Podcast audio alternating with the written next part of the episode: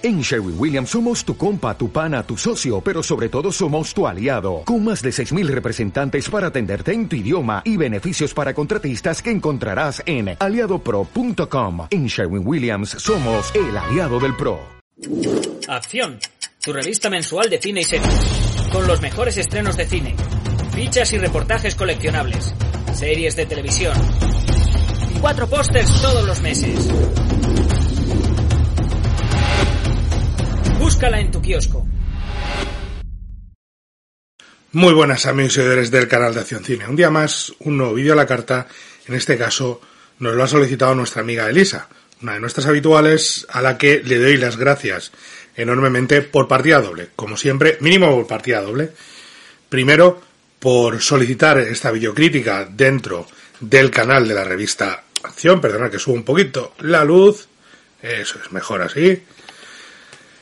Ya sabéis que tenéis las instrucciones en el, eh, para solicitarnos videocríticas aquí abajo en la descripción y seguramente aparezca un banner por aquí también. Y además, por supuesto, por supuestísimo, quiero darle las gracias personalmente por confiar en mí, por solicitarme a mí esta crítica de una muy buena película. Nuestra amiga Lisa tiene muy buen gusto. Pero de una película que sí es verdad que desde su estreno, en 1997, donde se convirtió en un fenómeno cultural y popular enorme, calando muy hondo en la cultura popular, a día de hoy tengo la sensación, y esto es una sensación personal mía, que creo que la cultura popular se ha olvidado un poco de esta película. Eh, ha ido dejándola atrás y no porque haya envejecido mal, de hecho, viéndola de nuevo, que hacía unos años que no la veía desde que adquirí lo que voy a enseñar ahora mismo, me parece una película de tremenda actualidad. Y seguramente eh, más de uno estará de acuerdo con, conmigo, algún otro no, seguramente, pero creo que eh, los tiempos en los que vivimos hoy en día, con la situación mundial tal y como está, con la situación económica mundial tal y como está, eh, esta película es tan actual como el día que se estrenó.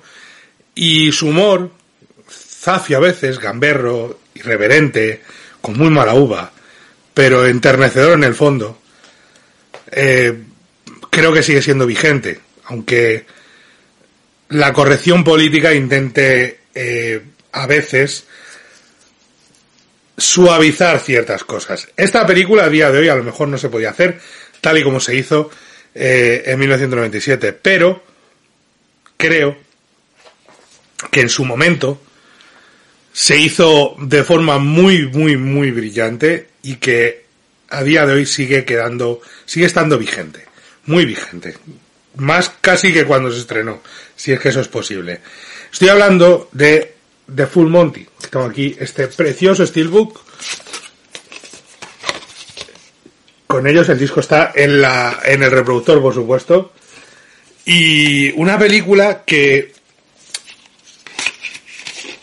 se estrenó, como digo, en 1997 que ganó un Oscar a Mejor Banda Sonora Musical o de Comedia. Ya saben que en aquella época todavía, estamos hablando de hace 23 años, 22, cuando se celebraron los Oscars, había esa separación de bandas sonoras, como si fueran dos categorías totalmente distintas, musical y comedia y drama, banda sonora de drama. En drama ganó la reina de ese año, que es Titanic. Y esta película que estuvo nominada a Mejor Película, Mejor Director, si no recuerdo mal, Mejor eh, eh, Guión, pues no ganó porque era el año de Titanic y el año de El Indomable Will Hunting y el año de Los Ángeles LA Confidential, eh, que ganó Mejor Guión y Mejor Actriz, Mejor Guión Original y Mejor, mejor Guión Adaptado, perdón, y Mejor Actriz Secundaria. No era un mal año de cine, la verdad creo que fue un año más que interesante, aquel 1997 y los premios del 98. Su Majestad Mrs. Brown, hubo películas muy interesantes. Y esto es lo que se llama una película de productor, de que surge de un productor. Un productor que, si pueden ver los extras y demás, a lo mejor a mí no me no es un señor que diga yo, uh, qué, qué bien me cae, y no le conozco de nada. Pero estaba viendo los extras y estaba diciendo, te estás echando demasiado mérito encima para algo que es un trabajo de equipo. Y de hecho estás tirando por tierra el trabajo de gente por elogiar a otros. Ahora lo explico porque creo que tiene un momento realmente hilarante. Eh, estoy hablando del productor Huberto Pasolini, que curiosamente, nacido en Roma en los 50, no es familiar de Pier Paolo Pasolini, pero está muy ligado al mundo del cine porque su tío es sobrino de Luchino Visconti, ni más ni menos. Es el sobrino de Visconti, con lo cual aunque su apellido nos lleve a Pasolini, realmente con quien está emparentado es con Visconti, ni más ni menos, lo cual hace que tenga un pedigrí que haya estado relacionado con el mundo del cine, pese a ser también banquero desde niño. Y este señor decide que quiere hacer una película eh, en Inglaterra debido a los problemas que estaba habiendo. De hecho, hubo un momento en el que estaba pensando en hacer algo eh, tipo Billy Elliot, en el norte, con con el tema de las minas y demás, de carbón, eh, ambientándolo quizá unos años antes, pero viendo la crisis que estaba habiendo en, en ciertas eh, zonas del norte, con la, sobre todo aquí en Sheffield, que es donde está centrada la historia, con la industria del acero, pues decidió que era el lugar adecuado y que ahí quería irse a rodar y a contar su historia. Eh, me, hace mucha gracia porque estaba viéndolo y apenas menciona al guionista, como si él fuera el autor del guion y nadie hubiera escrito, o sea, y él tuvo la idea y el tratamiento y, el resto se escribió solo. Cuando en realidad lo escribió eh, Simon Beaufoy, que es un guionista bastante competente, ganador del Oscar, y, que mm, creo que es una de las claves por las que Full Monty es tan buena, que es muy buena película, no perfecta, pero muy buena es el guion de, este buen señor, porque creo que le supo dar el tono perfecto, idóneo a toda la historia y a todo lo que estaban. a todos los personajes que estaban allí involucrados. De hecho, sin duda alguna, para mí, sin duda alguna, vale, no voy a subirme a ese altar, no, perdónenme. Para mí, él ganó el Oscar por Slumdog Millionaire eh, Simon Beaufoy ganó el Oscar por el segundo Millionaire, pero está pronunciando bien su nombre porque creo que tiene raíces francesas, así que espero estar diciéndolo bien. Creo que ganó el Oscar por el segundo Millionaire y a mí el segundo Millionaire me parece peor película y peor guion que este. No mala película, entiendan bien lo que estoy diciendo. No estoy diciendo que sea una mala película el segundo Millionaire, ni mucho menos. Pero esta me parece mejor. Y me parece que está mejor escrita. Y hasta me parece que tiene mejor reparto, si quieren y menos salidas de tono. De las de Danny Boyle, que de vez en cuando tiene... A veces Danny Boyle le gusta mucho, tira mucho por el postureo. Recuerdan aquella de Millions y, alguna otra cosilla que tiene por ahí, que a veces Danny Boyle tiene cosas muy buenas, pero otras que no son malas, ni mucho menos, pero le gusta la pose, demasiado. Le gusta eh, poner mirada intensita y esas cosas, y creo que es cuando su cine se vuelve menos interesante. No malo, repito, Slumdog Millionaire me parece una muy buena película. Muy buena. Pero esta me parece mejor. ¿Vale? Slumdog Millionaire me puede parecer tres y media y esta me parece cuatro de calle. Creo que es más realista, creo que es más cercana y creo que toca más la fibra esta película. Una película que según el propio productor, Pasolini, eh, él lo que quería era acercarse al cine, por ejemplo, a Rip cosas por el estilo de, Ken Loach.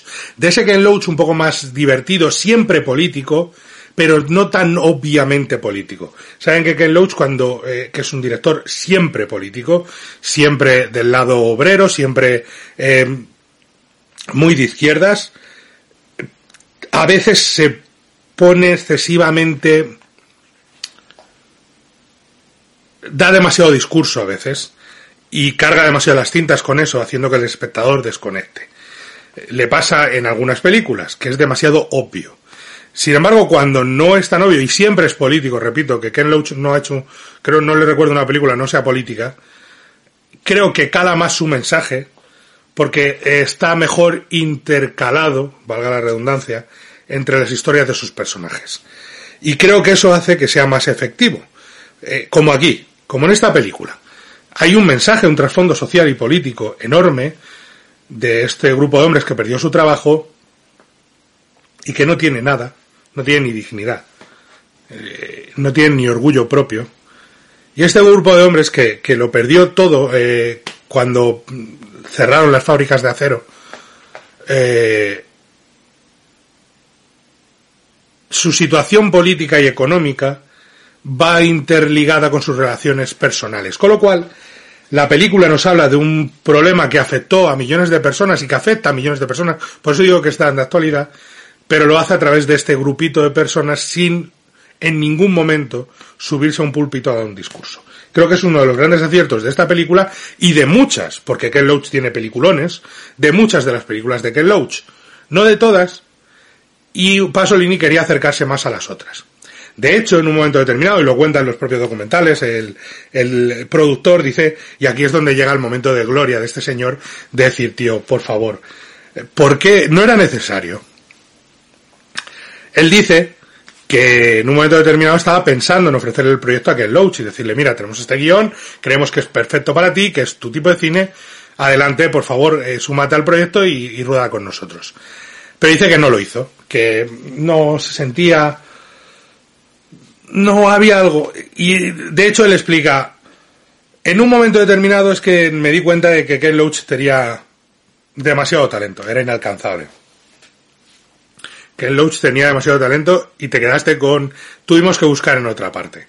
Te quedaste con una versión sin con menos talento. O sea, por elogiar la figura de Ken Loach, le pegas un guantazo a tu director, a Peter Cataneo, que le tiene que hacer una gracia enorme. Verte diciendo, como no pude ir a por Ken Loach porque no me atrevía, porque tenía mucho talento, pues me fui a por otro, un y es como, pero tío, hombre, no hace falta dejar en evidencia a tu director que venía de televisión y sobre todo y que posteriormente su carrera se ha centrado en televisión y nunca ha tenido un éxito como este, eh,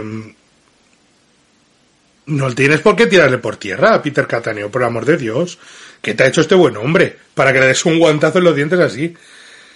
Es uno de esos detalles feos que no me gustan del productor y que por eso digo que es un tipo peculiar y no hace falta eh, indirectamente decir que tu director tiene menos talento que el que querías. No hace falta, no es necesario. Puedes decir, queríamos que Ken Loach participara en la película, pero no pudo ser. Eh, pero al final fue mejor todavía, porque Cataneo era el director perfecto para esta película y me alegro muchísimo de que no pudiéramos contratar a Ken Loach, que sigue siendo un director maravilloso. Y si le das un guantazo se lo das a Ken Loach con el que no has trabajado, pero no a tu director con el que estás rodando. Es genial. Como saben, y aquí a partir de aquí empiezo ya, ojo spoilers, ¿vale? Va a haber spoilers, no muchos, no muchos, no creo que tenga la historia mucho que, que esconder, pero va a haber spoilers. Y yo imagino que Lisa conoce perfectamente la película y no le voy a destripar absolutamente nada, porque por eso nos la ha pedido. Pero el resto, si no han visto Full Monty, por el motivo que sea, quizá por eso que decía de que la película se ha perdido un poco en estos últimos años, en el vídeo, es el momento perfecto para coger la película y verla. Eh, no tiene más. Véanla, que de verdad merece mucho la pena. Dura apenas 91 minutos y es divertidísima. Pero con un humor muy natural, muy pegado. Yo recuerdo la primera vez que la vi, y eso sí que lo recuerdo, que me costaría como... que creo que la compré en, no, en VHS. Creo que me la compré en VHS. Eh, y que me la compré eh, para ver un día que estaba mal o algo así. Creo que pasamos por un videoclub que estaban en, el traslado del videoclub a,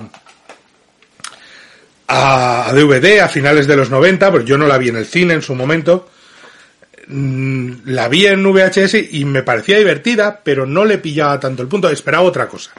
Y luego cuando la vi posteriormente, ya eh, un tiempo después, reposado por curiosidad, entonces sí, ya entendí mejor lo que, lo que quería la película y, lo que, y a lo que iba.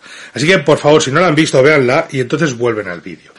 Y mientras, para los demás, incluyendo a nuestra amiga Lisa, seguimos hablando de esta magnífica eh, película y analizando su guion, que creo que es la pieza clave. Un guion que cuenta la historia de un grupo de perdedores, de un, grupo de tipos realmente mm, lo están pasando muy mal, tenemos a, un, eh, a un par de amigos, eh, interpretados por Robert Carlyle y por Mark Caddy, eh, el rey Baratheon. Robert Baratheon en sus inicios y un Robert Carlyle que venía del gran éxito que fue Transpoiting, Danny Boyle.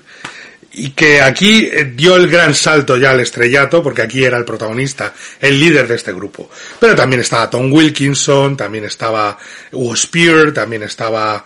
Eh...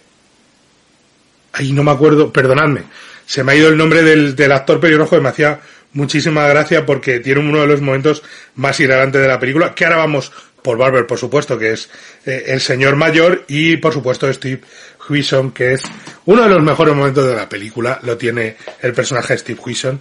Tiene dos. El momento, eh, el momento gay, que creo que es maravilloso, eh, porque es de una naturalidad increíble, con Hugo Spear, y el momento, y el momento coche. El momento coche creo que es sensacional, es uno de los chistes más, eh, salvajes que uno puede echarse a la cara.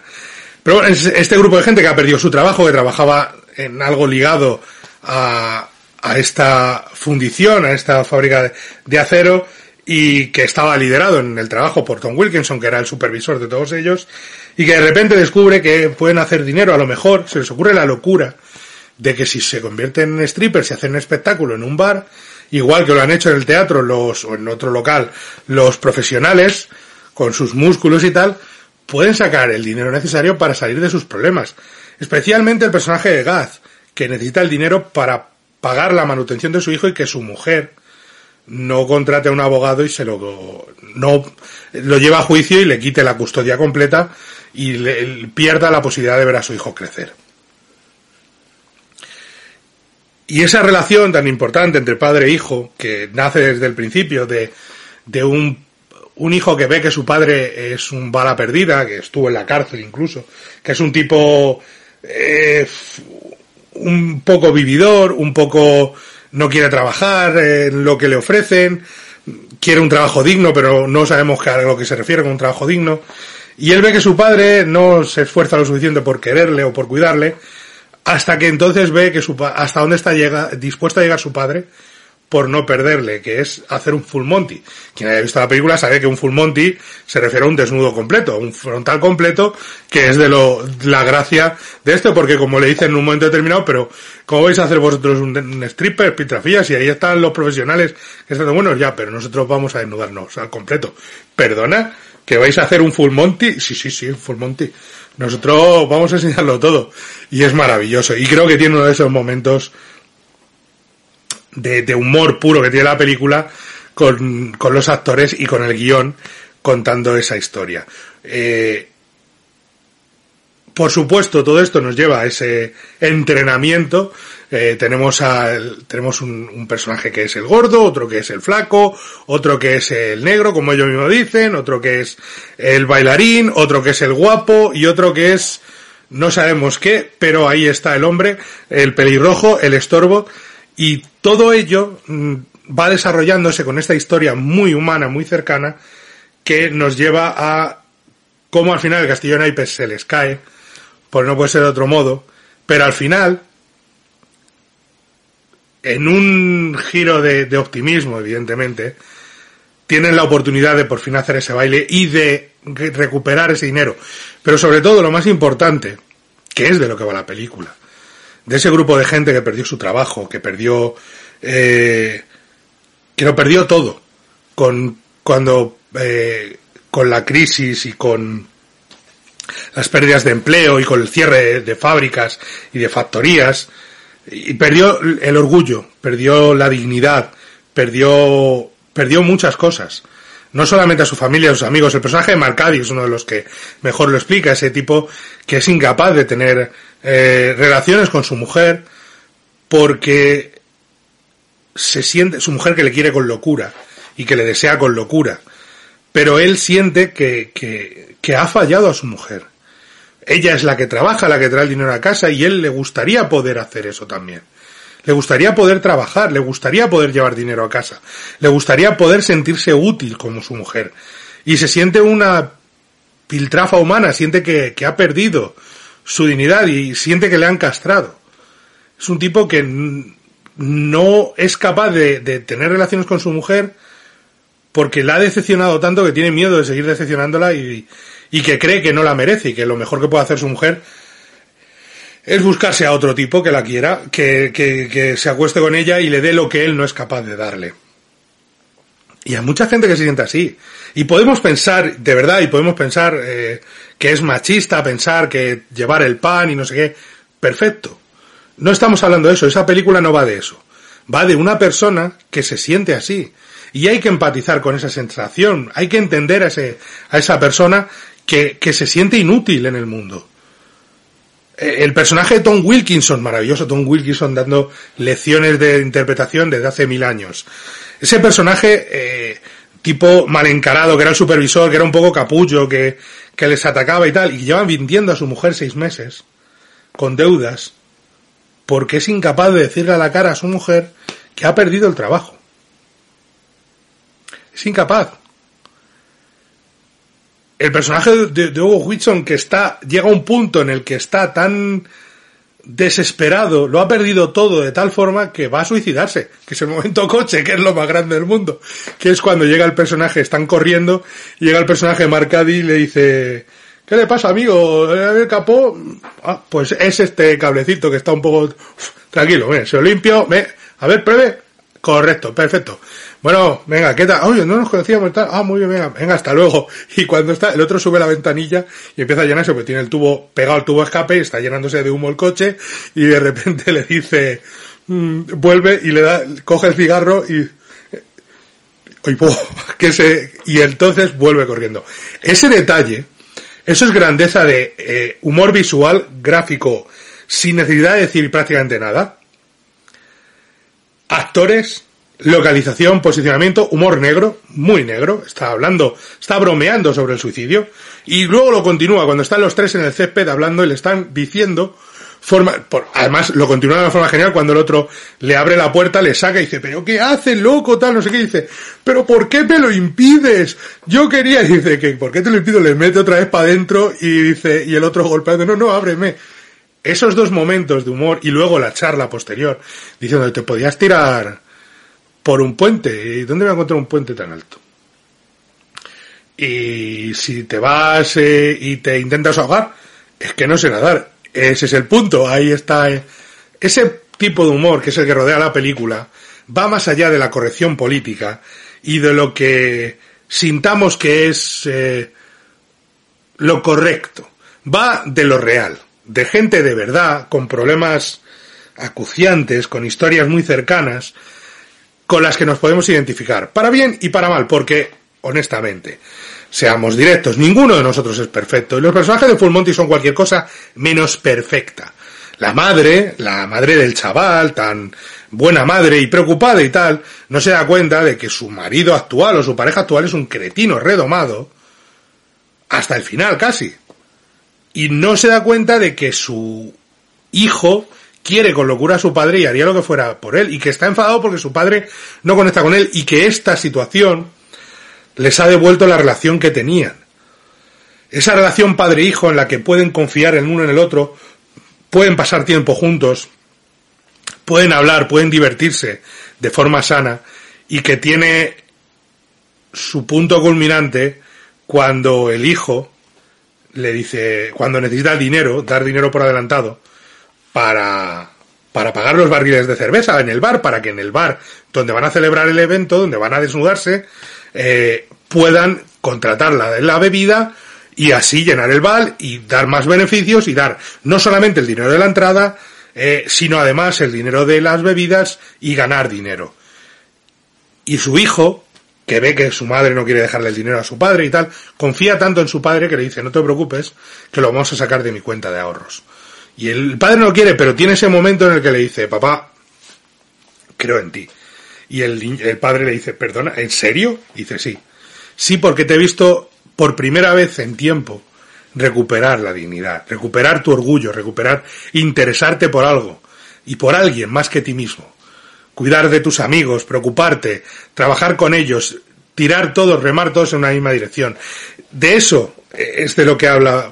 De esta gente, estos personajes han perdido, se enfrentan a su masculinidad herida de distintas formas y juntos, unidos, esa pequeña familia que crean, recuperan esa, ese orgullo y, y curan su masculinidad. Una masculinidad muy bien entendida como, como ese sentimiento de, de un padre cuidando de su hijo, de, de un, un, marido que siente que no es capaz de darle, eh, de darle a su mujer lo que su mujer se merece y que, y que cree que es un fracaso en la vida.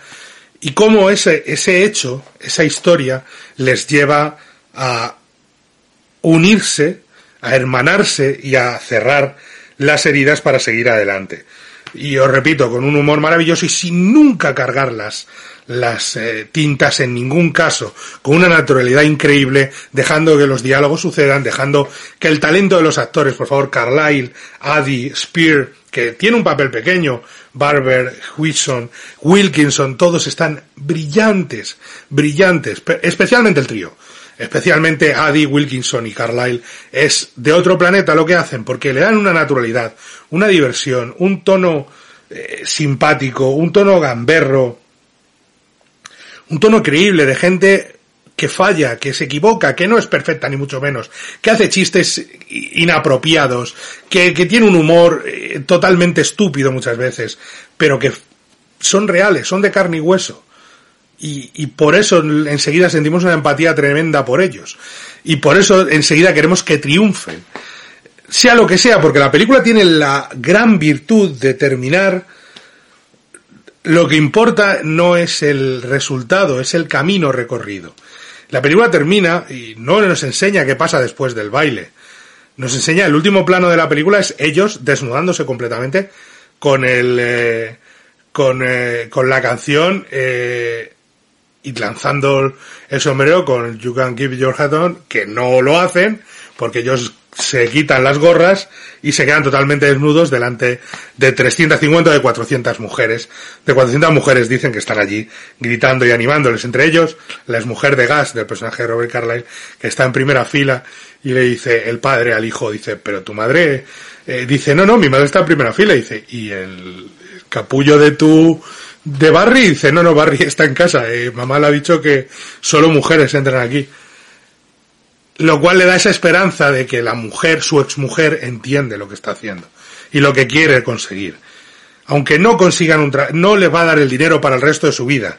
Les va a dar quizá para un par de apaños, pero por lo menos para sentirse útiles de nuevo. Para sentirse vivos de nuevo, que es para recuperar parte del orgullo, parte de, de eso que, habían perdido por el camino y que no recordaban ni lo que era. Que, de nuevo, creo que es donde está la brillantez del guion de, de Simon y de toda la película.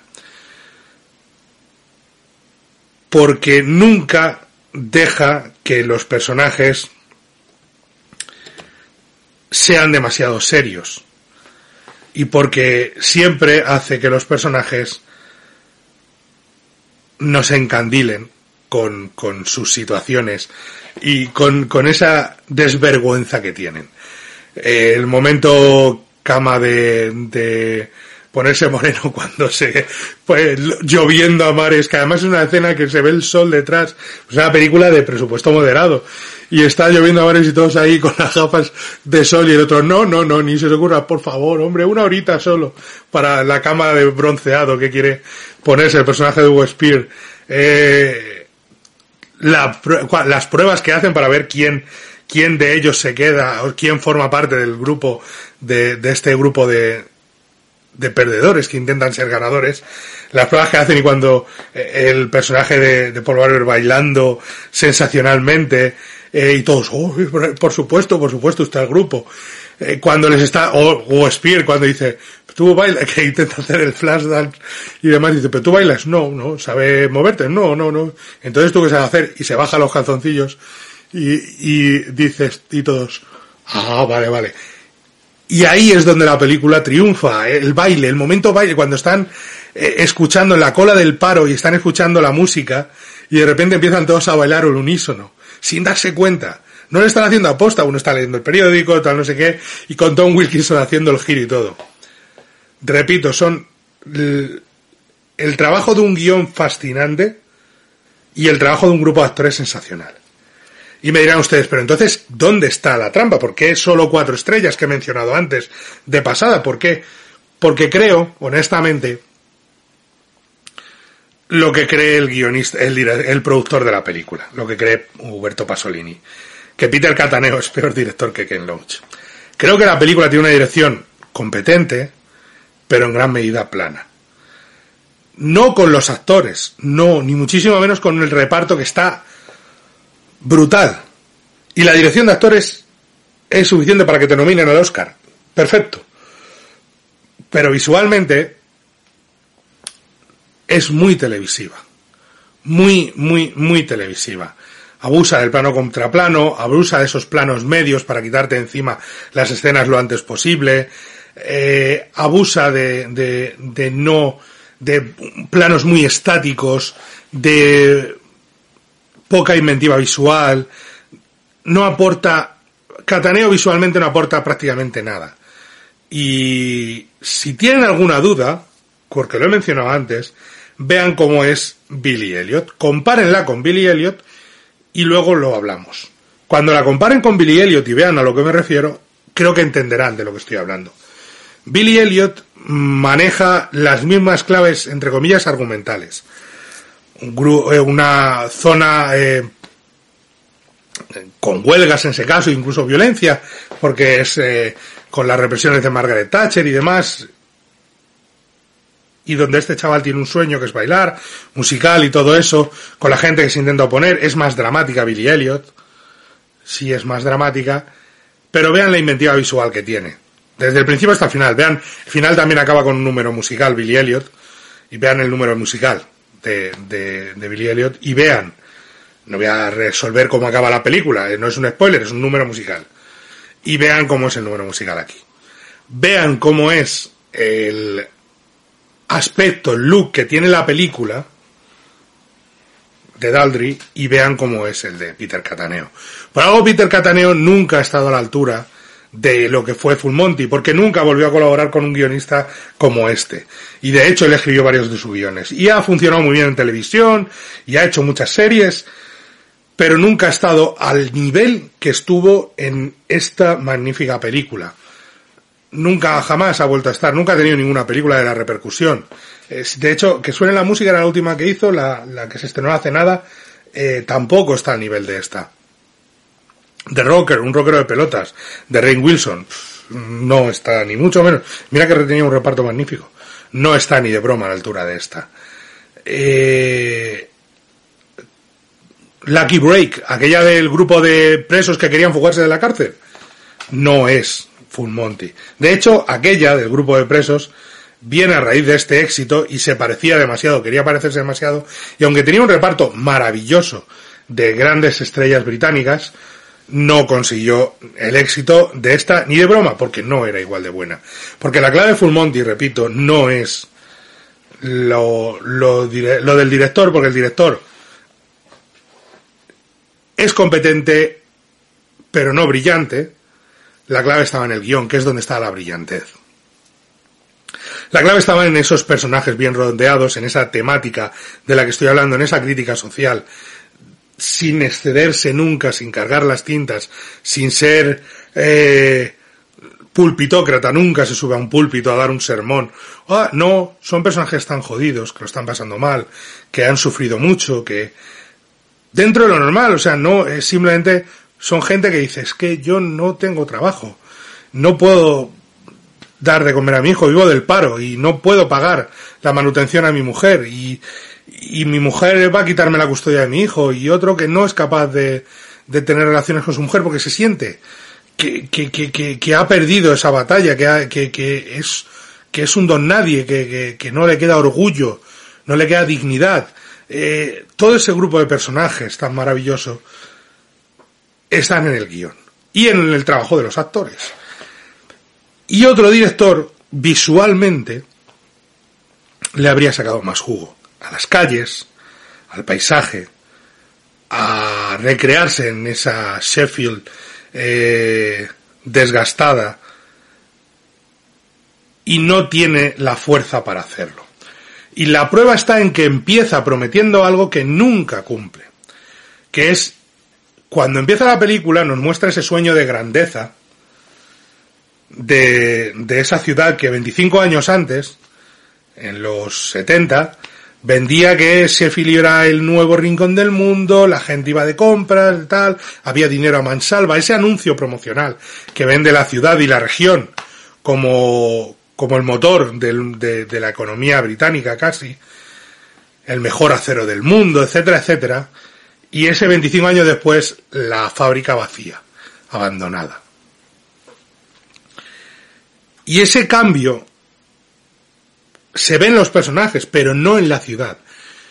No convierte a la ciudad, a la región, en un personaje más, cosa que podía haber hecho visualmente, sin necesidad de nada más que un par de planos bien construidos y, habernos dejado un mejor sabor de boca como narrador visual.